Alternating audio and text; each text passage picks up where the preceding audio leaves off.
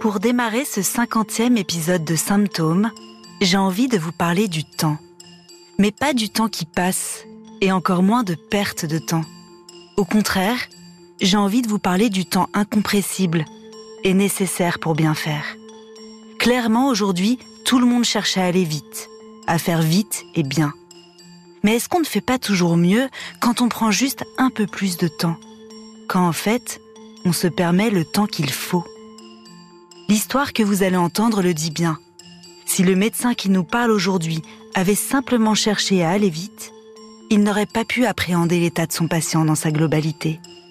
Et il aurait échoué à le diagnostiquer.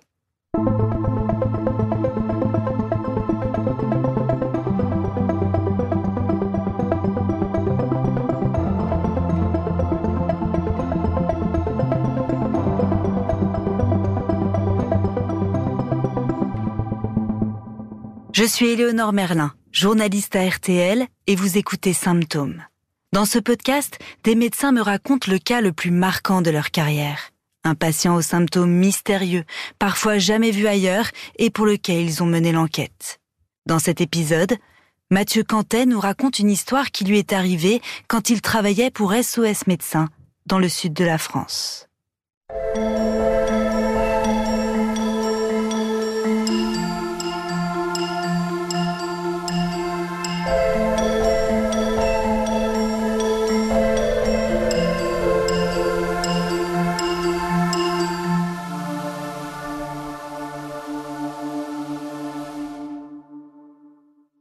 Alors la première fois que j'ai été amené à consulter ce patient, c'était lors d'une journée de visite. Donc j'étais dans ma voiture et les visites s'enchaînaient les unes après les autres, sans urgence particulière, sans stress particulier. Et cette journée, il me semble que c'était l'hiver. Il faisait assez gris, il pleuvait J'entends un appel sur mon téléphone qui correspond à une notification de la fiche de ce patient qui s'affiche donc sur mon smartphone avec son nom, son prénom, ses coordonnées, me mentionnant le motif de cette consultation qui était donc une constipation. C'est avant tout un symptôme, la constipation, et je me dis que c'est pas urgent et que je vais m'y rendre sans stress particulier, tout simplement.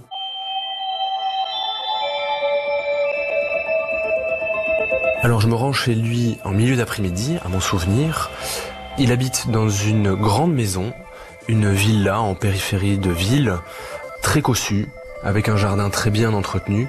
Et hum, je sonne, il euh, m'ouvre la porte et je vois cet homme d'environ 70 ans qui me semble robuste, en forme et qui m'accueille très chaleureusement alors je rentre chez lui et euh, il m'informe de la raison de son appel, à savoir cette constipation qui dure a priori depuis quelques jours, je crois que de mémoire c'était 4 ou 5 jours, et euh, on commence directement à parler tous les deux, je commence à l'interroger dans son salon, assis face à face euh, dans son canapé. Donc on commence euh, comme d'habitude par un interrogatoire, c'est-à-dire que euh, je m'enquiers de son motif, de ses antécédents, de ses traitements, de ses allergies, de l'histoire de sa constipation. Il m'apprend qu'il n'a aucune pathologie, il n'a aucun traitement à 70 ans, ce qui est quand même assez euh, notable. Il n'a pas vraiment d'allergie, pas vraiment de facteur de risque. C'est un patient qui prend soin de lui, qui est en forme, qui est complètement autonome qui est veuf. Il vit tout seul, il fait euh, toutes ses affaires en complète autonomie et vraiment ce motif l'inquiète. Donc je l'examine, il s'enlève la chemise, le pantalon, il est en sous-vêtements sur son canapé et à l'issue de mon examen physique, je ne constate rien de particulier, si ce n'est une constipation tout à fait commune qui ne m'inquiète absolument pas. Et d'ailleurs, je lui prescris euh, des laxatifs assez communs pour cet âge-là, et euh, je m'en veux de chez lui, complètement rassuré, si vous voulez. Je me dis qu'à cet âge-là, cette constipation, elle peut venir de plein d'autres choses, comme une sédentarité, un patient qui ne se mobilise pas assez, ou qui ne s'hydrate pas assez, par exemple, ou qui a un régime alimentaire un peu particulier, qui constipe. Donc à ce stade, je ne suis pas particulièrement euh, inquiet et je me dis que ce symptôme, il peut être pris en charge par son médecin généraliste sans, sans inquiétude. Alors, euh, plusieurs mois s'écoulent après cette première consultation et j'apprends par mes collègues de SOS médecins qu'ils ont effectué plusieurs visites chez ce même patient, toujours pour ce même motif de constipation. Durant les euh, quelques mois suivant mon passage, je dirais les 6 à 9 mois, ils les appellent plusieurs fois, je crois que c'est 2, 3, 4 fois, pour le même motif, pour obtenir la même prescription de laxatif et euh, l'examen et l'interrogatoire de mes collègues ne révèlent toujours euh, rien de particulier. Au vu de la récurrence de la constipation de ce patient, ils ont prescrit à juste titre une coloscopie parce qu'à 70 ans, on s'inquiète toujours d'un risque de cancer du côlon. Donc euh, ce patient en a bénéficié, l'examen a été réalisé, il a été interprété comme normal, on a pu écarter raisonnablement un cancer du côlon et donc, euh, on a écarté le diagnostic inquiétant qui pourrait expliquer une constipation à cet âge-là. J'imagine que mes collègues lui ont recommandé des méthodes d'hygiène euh, assez classiques, d'activité physique, d'hydratation, d'un régime alimentaire euh, riche en fibres par exemple. Et au vu de cette coloscopie normale, il n'y a pas eu d'inquiétude particulière. Mathieu Cantet ne se souvient plus vraiment comment il a eu des nouvelles de ce patient. C'était sans doute à la machine à café, avec ses collègues d'SOS médecins. Il apprend que l'homme a rappelé plusieurs fois, toujours pour les mêmes symptômes, mais que ses examens sont rassurants. Alors il s'agit sans doute de troubles digestifs bénins et assez fréquents à son âge. Mais quelques mois plus tard, le patient refait parler de lui. Il appelle pour un tout autre motif, et c'est Mathieu Cantet qui doit lui rendre visite. Alors la deuxième fois que je vois ce patient, c'est un matin en prenant ma vacation. C'est la première fiche qui euh, s'affiche sur mon téléphone. Il doit être 6 ou 7 heures du matin, on commence assez tôt. Et le premier patient que je suis amené à voir, c'est ce même monsieur que je revois donc quelques mois après mon premier passage chez lui. Cette fois-ci, le motif est complètement différent puisque ce monsieur, il a présenté un malaise avec a priori une perte de connaissance en se levant de son lit le matin même. C'est toujours lui qui m'ouvre et immédiatement je suis saisi par sa fatigue. Il m'ouvre la porte et je ne reconnais plus le même homme que j'ai rencontré il y a plusieurs mois. Je le trouve extrêmement fatigué. Il était lent et euh, très pâle, mais c'est un un aspect très commun quand on vient de faire un malaise. Surtout un malaise de ce type-là, on a besoin de plusieurs heures pour récupérer, mais il me semble très fatigué ce jour-là, ce matin-là. Alors, cette fois-ci, il me raconte qu'en se levant de son lit, le matin même, il a allumé sa lampe et il s'est levé, probablement pour aller aux toilettes comme il fait tous les matins, et au moment de se lever de son lit, il a eu des étoiles dans les yeux, je crois qu'il me rapporte un petit bourdonnement dans les oreilles, un voile qui tombe devant ses yeux. Il sent le malaise venir, donc il a le temps de se réallonger dans son lit. Et une fois allongé, il reprend petit à petit connaissance. Alors, quand il me raconte ça, c'est assez typique. C'est la description très classique d'un malaise d'hypotension orthostatique. Euh, l'hypotension orthostatique, c'est lorsqu'on se met debout trop brutalement et que le débit sanguin n'est pas assez suffisant pour vasculariser le cerveau. Le corps n'a pas le temps de contracter assez fort le cœur, les gros vaisseaux carotidiens pour amener suffisamment de sang dans le cerveau. Et du fait de cette verticulisation trop rapide, eh ben, les patients qui sont hypovascularisés quelques secondes sentent immédiatement le besoin irrépressible de s'allonger, de s'asseoir pour récupérer de ce malaise. Quand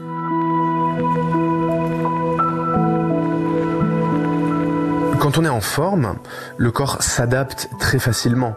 Chez les jeunes, quand on passe de la position couchée à debout, le cœur se contracte un petit peu plus, les vaisseaux se contractent un petit peu plus et on ne ressent absolument rien. Mais chez les personnes âgées, il y a une certaine désadaptation du cœur et des gros vaisseaux qui rendent les vaisseaux beaucoup moins souples et donc le sang arrive moins vite dans le cerveau. C'est assez commun.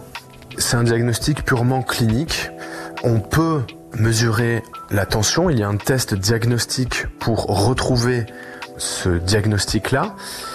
c'est le fait de prendre la tension, allonger, de mettre debout les patients et de reprendre la tension à une, deux, cinq minutes. Si on constate que la tension chute lorsque les patients debout, ça nous donne quand même un, argument pour ce diagnostic. Alors, à la suite de mon interrogatoire, où il me décrit précisément les circonstances de son malaise, l'état dans lequel il était juste avant, pendant et juste après le malaise, je l'examine. Et pour diagnostiquer ce malaise d'hypotension orthostatique, je lui prends la tension allongée dans le lit, puis, une fois qu'il est debout, à 0, 1, 2 et 5 minutes, je reprends des valeurs de tension artérielle. Il était limite, c'est-à-dire que la tension artérielle baissait, mais pas suffisamment pour que le test soit concluant. Néanmoins, au vu de son histoire caractéristique, le diagnostic était posé, ça c'est sûr. À présent, tout le but était de savoir pourquoi il a présenté ce malaise. Dans la grande majorité des cas, malheureusement, on ne trouve pas de pathologie particulière qui puisse expliquer cela. Ça peut être dû à un défaut d'hydratation, ça peut être dû à une insuffisance veineuse ou, dans des cas notables, ce qu'on appelle une dysautonomie, c'est-à-dire ce sont des gens dont le système nerveux autonome, végétatif, n'assure pas l'adaptation du corps lors de la position allongée à debout. Néanmoins, à l'issue de mon interrogatoire, de mon examen physique, je n'ai pas d'argument en faveur d'une cause qui m'inquiète immédiatement. Donc j'écris un courrier à son médecin traitant, lui expliquant la raison de ma venue, les données de mon examen, et en lui suggérant de le revoir assez rapidement avec un bilan sanguin que je lui prescris.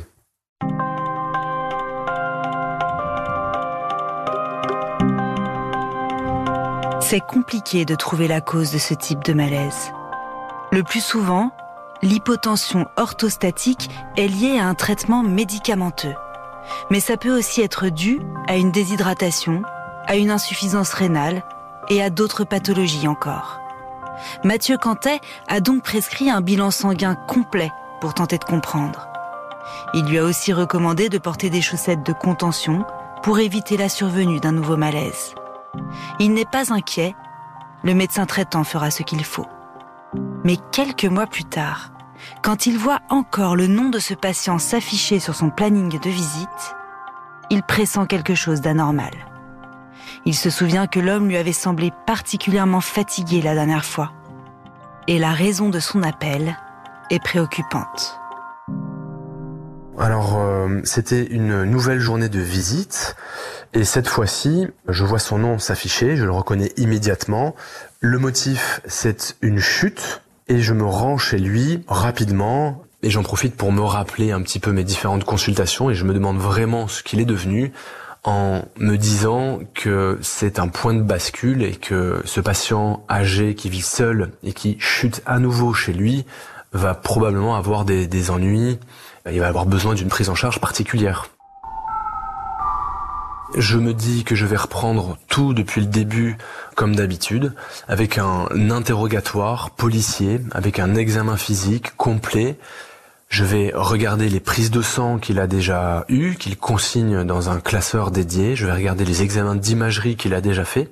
Je vais essayer de tout reprendre pour, cette fois-ci, essayer de traquer quelque chose absolument pour lui trouver euh, une cause, si possible, à tous ces désagréments.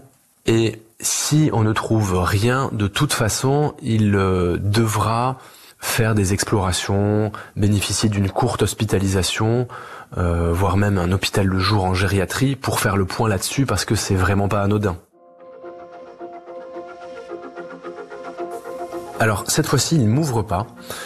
Je rentre ma voiture parce qu'il a, laissé son portail ouvert. Je me gare et je rentre chez lui directement parce que la porte est ouverte. En fait, il a chuté dans ses escaliers. Il m'a ouvert la porte et il est directement allé s'allonger dans son canapé. Et euh, immédiatement, je le vois dans le canapé et je le trouve euh, assez métamorphosé. Je le trouve excessivement fatigué. Je le trouve très ralenti. Euh, le patient affable que j'ai connu quelques mois auparavant a complètement changé. Il me dit très peu de mots. Il répond par l'affirmative ou la négative à mes questions. Il n'est plus du tout bavard. Ses mouvements sont lents, j'ai l'impression qu'il réfléchit très lentement. Je retrouve plus du tout sa curiosité, je retrouve plus du tout ses manières, sa délicatesse, euh, sa façon de parler. Je le trouve triste. Je trouve qu'il a une plus d'émotion qui se dégage de lui et c'est quelque chose qui m'interpelle. Et il est dans son canapé, allongé, et c'est moi qui vais vraiment le questionner, lui tirer les verres du nez pour savoir ce qui s'est passé. Et en fait, j'apprends qu'il a raté une marche, qu'il a chuté dans ses escaliers, il est tombé sur les fesses et il a dévalé comme ça tous ses escaliers en se retenant tant bien que mal avec euh, ses bras sur la rampe. Je reprends un petit peu l'histoire, je les réexamine complètement, euh, complètement dévêtu. Donc je lui palpe tous les reliefs osseux à la recherche d'une fracture, d'un traumatisme euh, que je pourrais déceler. Heureusement, c'est pas le cas. Il a des égratignures, notamment au niveau des avant-bras, mais il n'a aucun traumatisme particulier, notamment la tête n'a pas choqué euh, les escaliers. Donc je vois qu'il n'y a pas de conséquences traumatiques. Par contre, évidemment, je me pose la question de sa chute. Pourquoi a-t-il raté une marche cette fois-là? Et c'est là que je me creuse la tête pour essayer de trouver.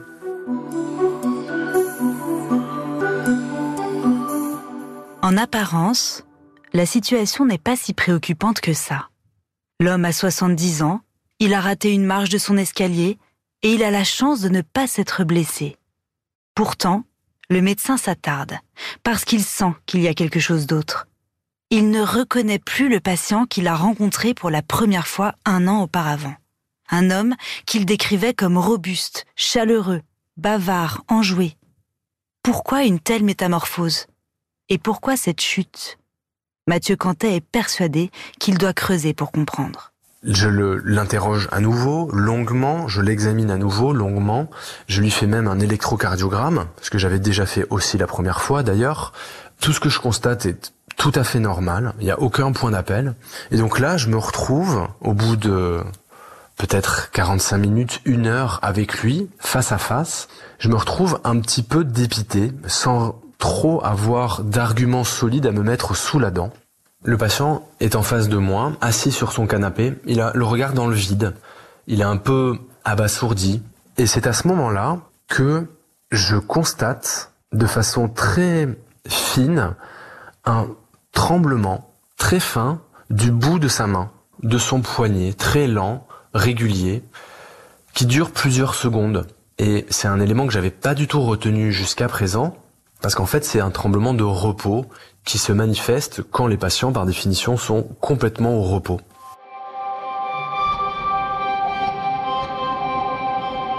Est-ce que ce tremblement était déjà présent quelques semaines auparavant et que personne ne l'ait vu? C'est possible.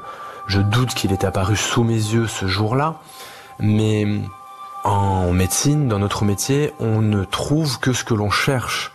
Un tremblement comme ça qui apparaît à cet âge-là, c'est fortement évocateur de la maladie de Parkinson.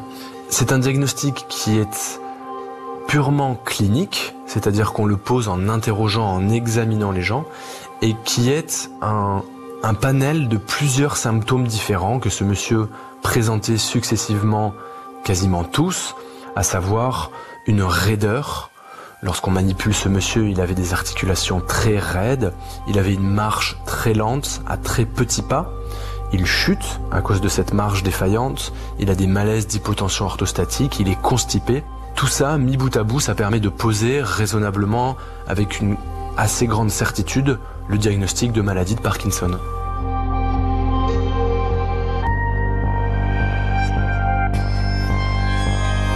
Je suis quasiment sûr de moi, mais ce monsieur est âgé, il est seul chez lui, il vient de chuter. Je juge qu'à ce moment, le plus important, c'est de s'occuper de lui, s'assurer qu'il n'a rien de grave, donc ce qui est déjà fait.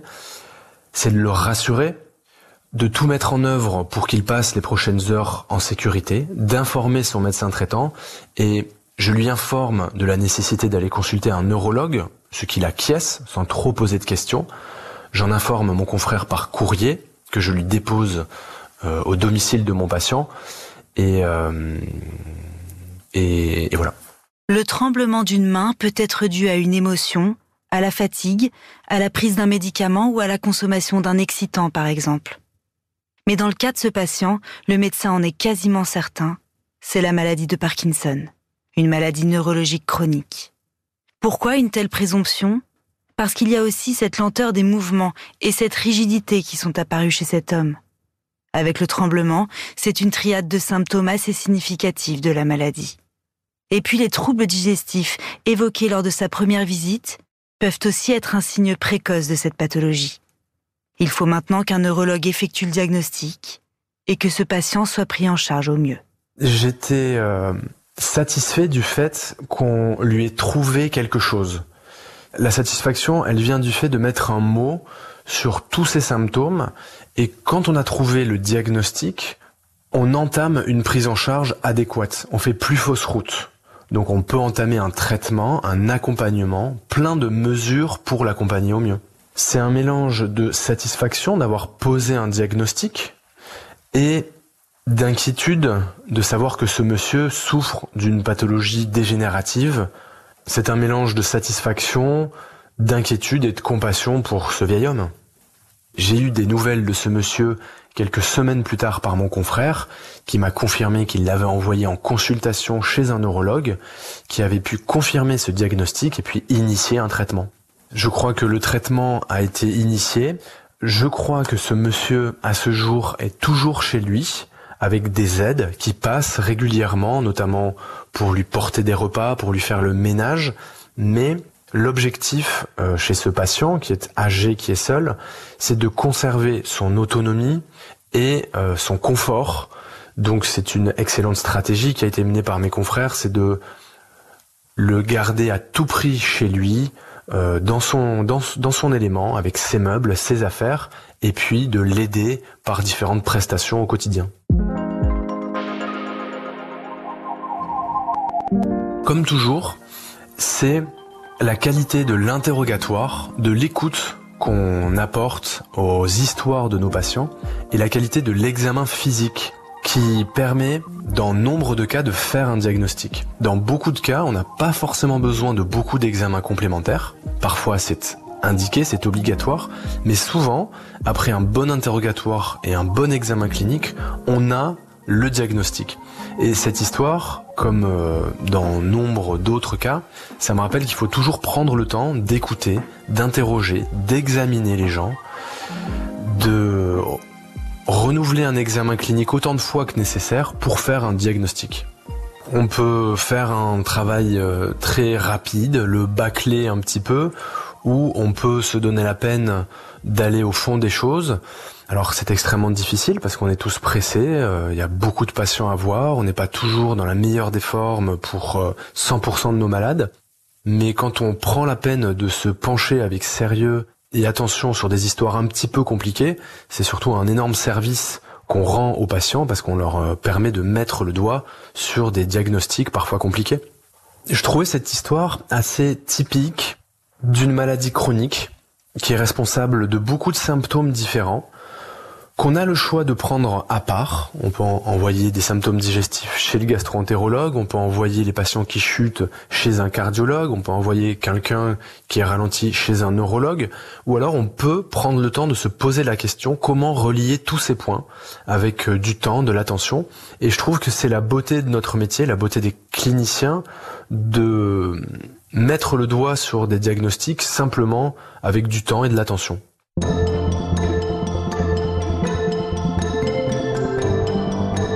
Maladie de Parkinson est la deuxième maladie neurodégénérative la plus fréquente, après la maladie d'Alzheimer.